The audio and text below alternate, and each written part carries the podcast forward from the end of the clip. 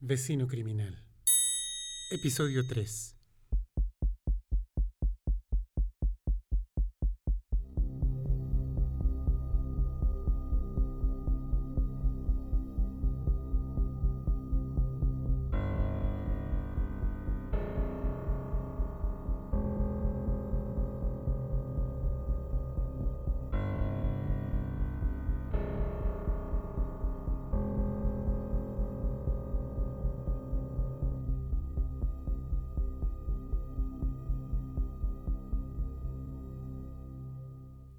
Lo que sé es porque presto atención.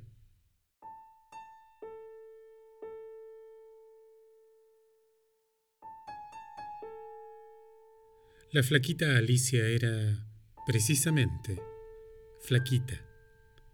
Una morenita que no te detienes a mirar, porque estás intoxicado con las caras de las revistas que te dicen qué es la belleza. Andas ansioso, cazando simetría, hambriento de esas pieles blancas y cabellos claros. Pero no la flaquita Alicia. Ella era hermosa, de otra manera.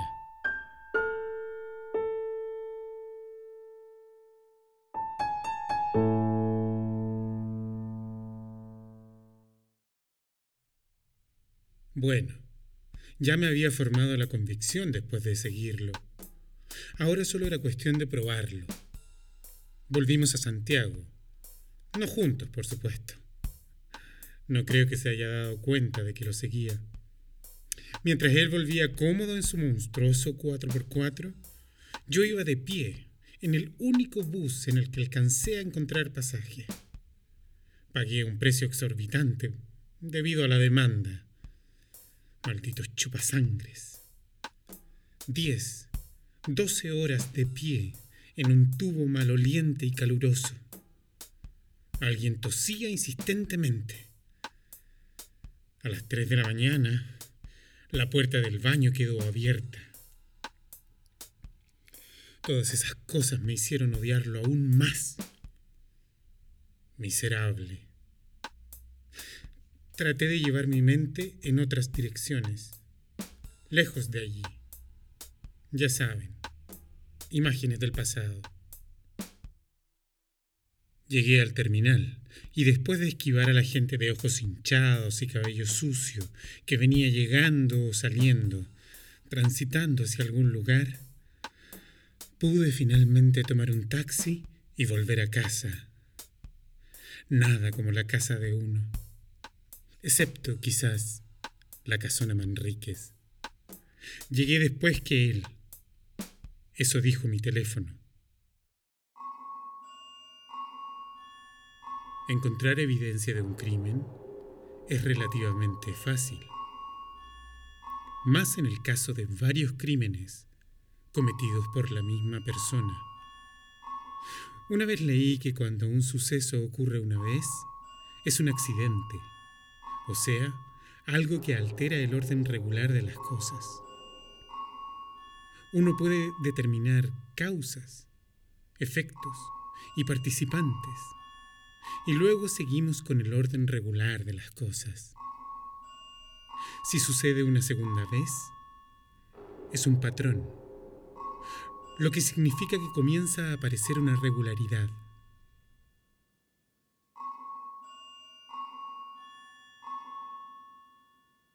Pero la tercera vez que se produce ese suceso, repitiendo causalidades, efectos y participantes, estamos en presencia de un programa, un proyecto, actividades organizadas para alcanzar un determinado resultado. En este caso, asesinatos.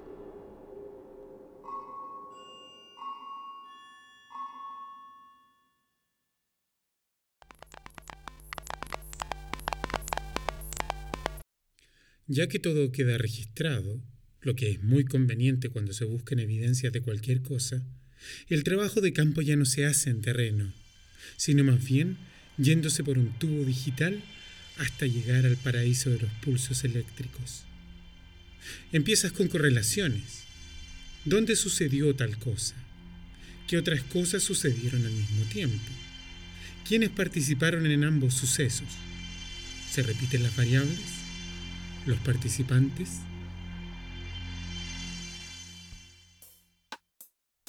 Comencemos con la época escolar. Las fotografías son ridículas.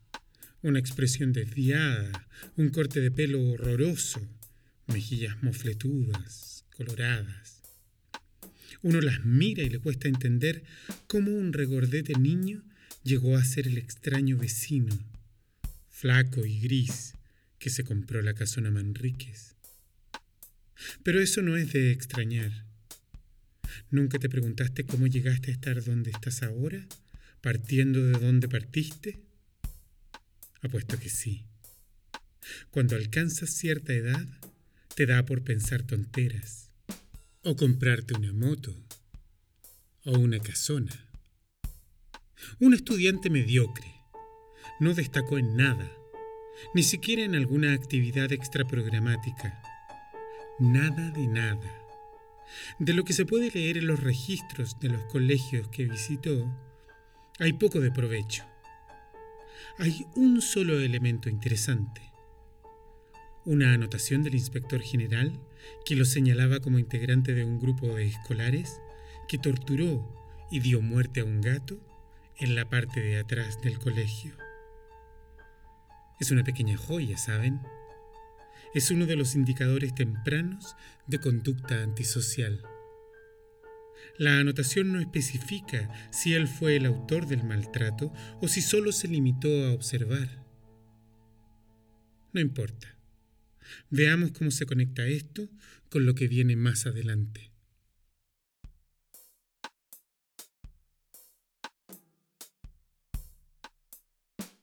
Mi vecino no tiene causas judiciales pendientes ni antecedentes criminales. Créanme, busqué exhaustivamente. Incluso intenté usar un alias con su segundo nombre y su segundo apellido. Nada. Es una desgracia. O bien puede ser evidencia de que es un hábil criminal. Alguien que ha estado escondido en las sombras, en medio del bullicio, suave pero consistentemente disfrutando de sus instintos.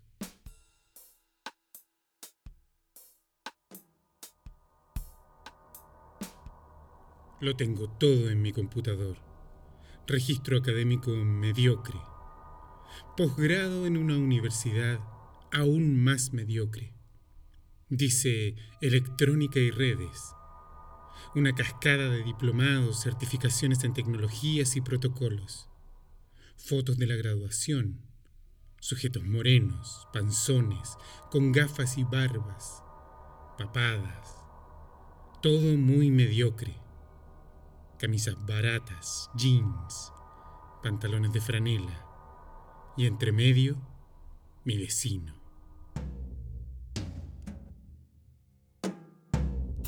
Su historial de trabajo era igual de aburrido. Empresas con iniciales o nombres de fantasía que nada decían. Repetición hasta la náusea de las palabras soluciones e integrales. Tremendo lema de marketing, ¿no? ¿Quién trabaja en esos lugares? Una muy buena fachada. Trabajo aburrido. Vida aburrida no me miren, no soy nadie. Sigan adelante con sus vidas. Déjenme seguir al acecho. Brillante. Mencioné que tiene una página en Facebook. Al menos una. En esa tiene muchas fotos. La mayoría de paisajes insulsos. La ladera de una montaña gris en un día gris. Una vasta extensión de terreno plano unos roqueríos. Me fijé en las etiquetas de las fotografías, todas tomadas con cámaras fotográficas de primera línea. Uno se puede preguntar, ¿y para estas fotos se compró cámaras tan caras? Es obvio que debe haber otras fotografías que no están en línea. Fotografías secretas. Evidencias, por cierto. Deben estar allí, en algún dispositivo electrónico o impresas en papel y guardadas en algún cajón bajo llave o en una caja fuerte. Eso tiene que ser. Las fotografías en Facebook son solo pantalla. Otra pantalla. ¿De qué otra forma se explica que alguien compre un equipo tan caro y lo use para fotografiar caminos, cerros, calles?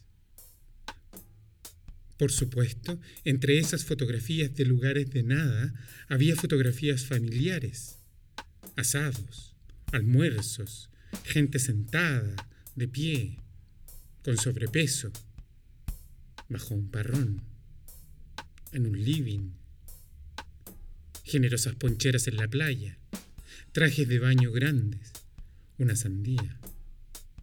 Definitivamente una muy buena pantalla, una vida pública sin sofisticación, aburrida, alejada de todo lo que fuera una individualidad peligrosa. Es una muy buena estrategia y muy común por lo demás. Pedófilos, estafadores, abusadores, todos ellos la usan. Como cuando entrevistan a los vecinos con sus caras llenas de sorpresa, diciendo que cómo era posible, que era muy tranquilo, un chico de su casa, respetuoso, amable, nunca nada que decir, mientras al criminal se lo llevan esposado en la parte de atrás de una patrulla. Estoy haciendo progreso.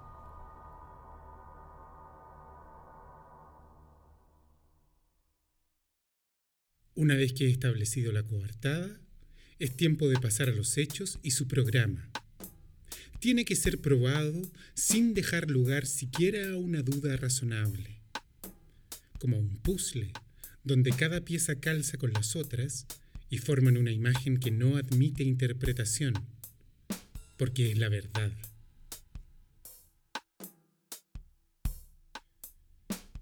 Otro detalle interesante que entregan las etiquetas de las fotos en Facebook son las fechas y los lugares.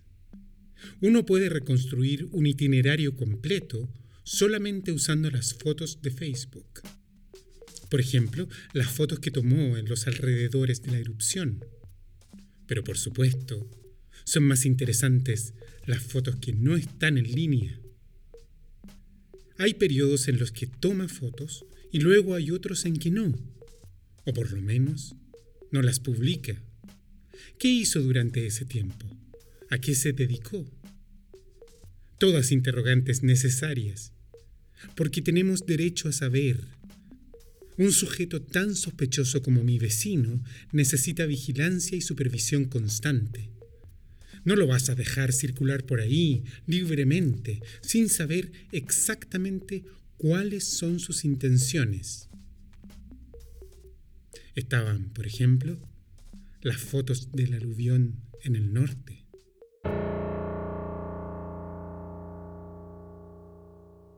Hay un diario electrónico en una de las ciudades que fueron cubiertas por el barro y la miseria, que fue el único en notar las circunstancias de la desaparición de la monina Lucía. Todo el resto de los medios estuvieron preocupados de aguas servidas, barro solidificándose, falta de agua potable, temporeros encerrados en containers, donaciones de millonarios y no tan millonarios, camiones con toneladas de tallarines y frazadas y la casa de imágenes folclóricas para levantar el ánimo. Ya saben, una bandera embarrada, un niñito sucio abrazando a su cachorrito, payasos haciendo reír a la gente que perdió todo. Todo un coro de miserias transmitidas en cadena nacional para provocar esa adictiva sensación de compasión instantánea y pasajera que se esfuma justo al momento en que se apaga la cámara. Porque saben, ese es el programa. No es un asunto que interrumpe el regular transcurso del tiempo. Es mucho más que un patrón es un proyecto. No es accidental, como tampoco es accidental que mi vecino haya estado en la zona cuando desapareció la monina Lucía.